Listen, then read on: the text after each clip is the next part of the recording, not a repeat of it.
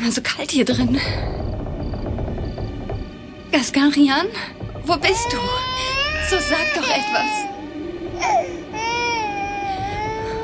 Keine Sorge, mein Kind. Hier ist niemand. Vater hat alle Monster verletzt.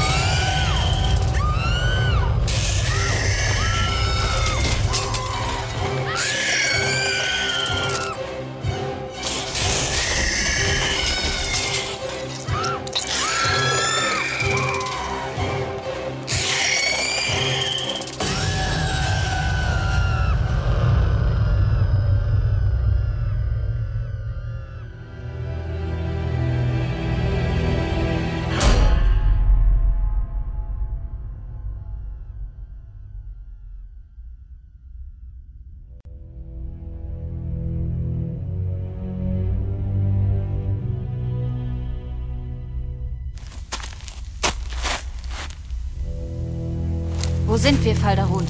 Immer noch in Validor? Nein, das hier ist Norland. Du wolltest doch die ganze Zeit zurück nach Hause. Also habe ich dich hergebracht. Dein kleines Häuschen ist keine fünf Meilen entfernt. Wenn ich dein blödes Spiel mitmache und gewinne, lässt du mich danach endlich in Ruhe? Ich dachte, du genießt meine Gesellschaft. Da hast du falsch gedacht. Also, versprichst du, mich nicht weiter zu behelligen, wenn ich dieses Spiel gewinne? Versprochen. Dämonen-Ehrenwort? Du hast mein Wort. Und ich werde es nicht brechen. Und meinen Freunden geschieht kein Leid. Dafür kann ich mich nicht verbürgen. Jedoch verspreche ich dir feierlich, dass von meiner Wenigkeit keine Gefahr ausgehen wird. Du weißt, ich bin... Nur ein Beobachter. Hab schon verstanden. Wenn bei dieser Partie jemand stirbt, dann deinetwegen. Was? Es ist ein Spiel. Die ein oder andere Schikane muss erlaubt sein.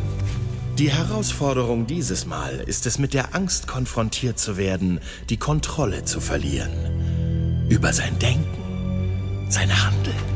Klingt aufregend. Oh, ich bin mir sicher, das wird es sein.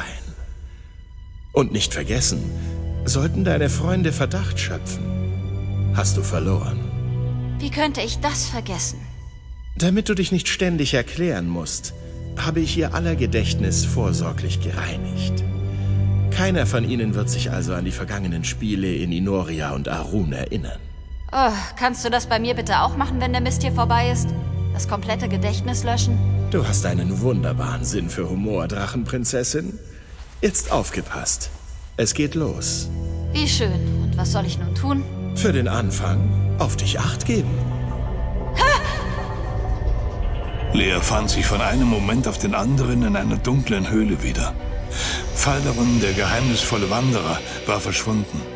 Stattdessen sprang ein Tier, dessen Gestalt und Größe im Dunkeln schwer einzuschätzen war, aus seiner Deckung und fiel das Mädchen von der Seite an.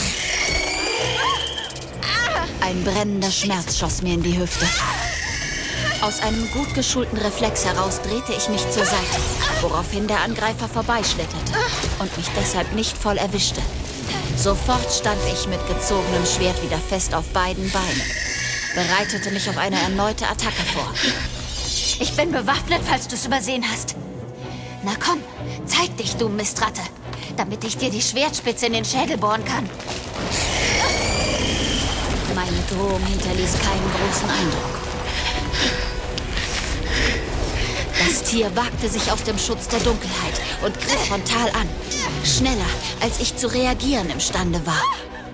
Ein schneller Hieb aus dem Nichts gegen die Schulter. Und mein Schwert segelte davon.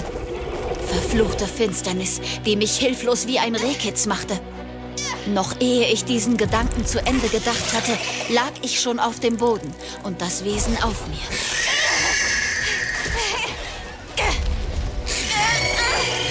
Heftiger Schmerz explodierte in meiner Schulter und der Druck auf den Brustkorb war so groß, dass ich glaubte, ein paar Rippen brechen zu hören.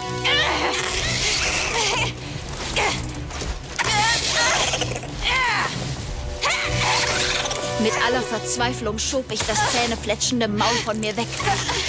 Immer und immer wieder schnappte es nach meinem Hals. Dieser geballten Kraft konnte ich nicht mehr lange widerstehen. Plötzlich blitzte mit